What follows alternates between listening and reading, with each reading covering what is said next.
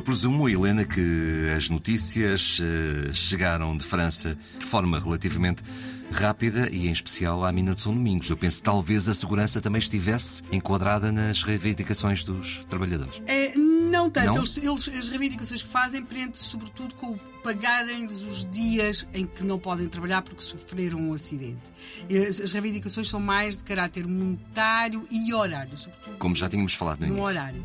Agora, as notícias, claro, que chegaram, portanto, a tragédia de Corriere, dois dias depois estava na capa do Diário de Notícias e dava conta, quer dizer, que a multidão aguarda silenciosa as notícias que são cada vez piores, porque, sobretudo, durante aqueles três dias das operações de resgate, as pessoas esperavam, porque, apesar de tudo, saíram alguns homens da mina, morreram 1099, estavam lá 1600, e, portanto, há ali as famílias à espera.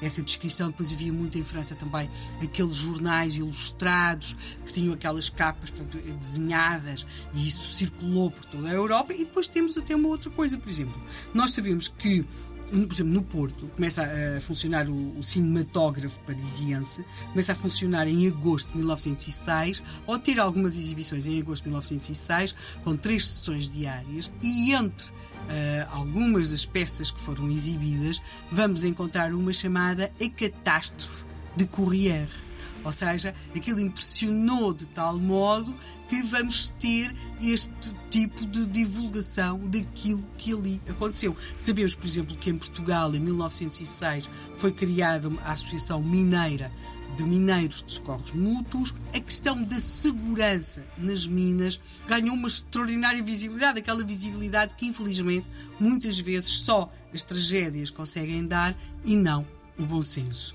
Agora, nós estamos aqui com uma greve em 1907 e pode perguntar-se, sim, mas será que isto influenciou?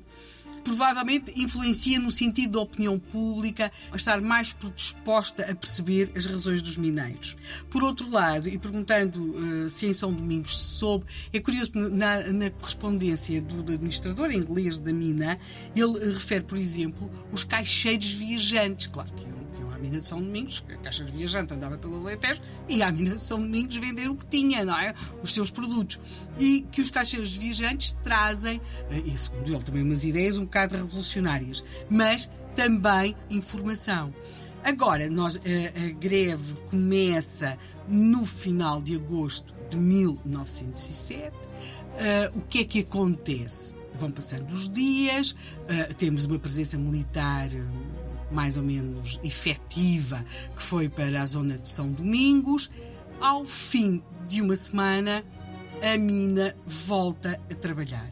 E a mina volta a trabalhar e agora pode perguntar-se o que é que os mineiros conseguiram. Os mineiros basicamente conseguiram uma redução de horário de trabalho. O horário de trabalho era muito extenso.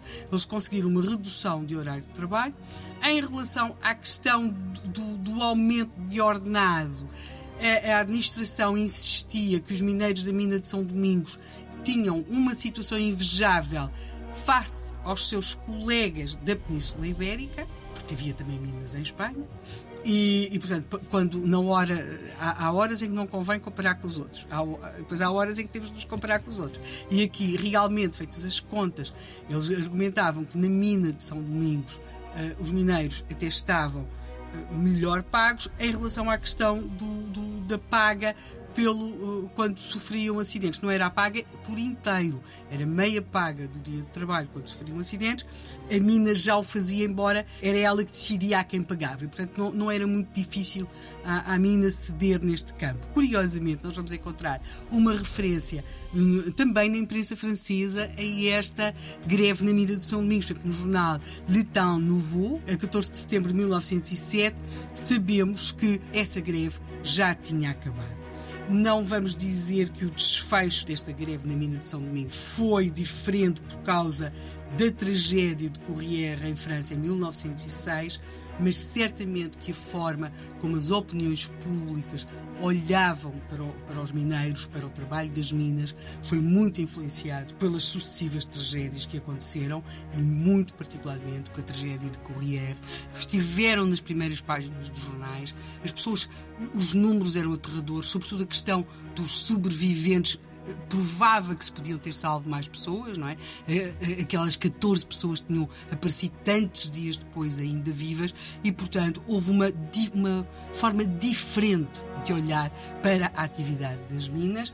A mina de São Domingos continuou a laborar, fechou várias décadas depois, e hoje, como o Rui aqui referia no início deste nosso programa, destas nossas histórias da história, hoje é sobretudo uma paisagem que quase remete para a ficção científica. É absolutamente fantástica e visita a recomendar, mas retira-se daqui também a conclusão de que a presença militar não resultou em nenhuma tragédia. Não, não foi necessário. O que cabe perguntar é se não tivesse acontecido tragédias como a de Corriere, se os militares não teriam de facto sido chamados a intervir.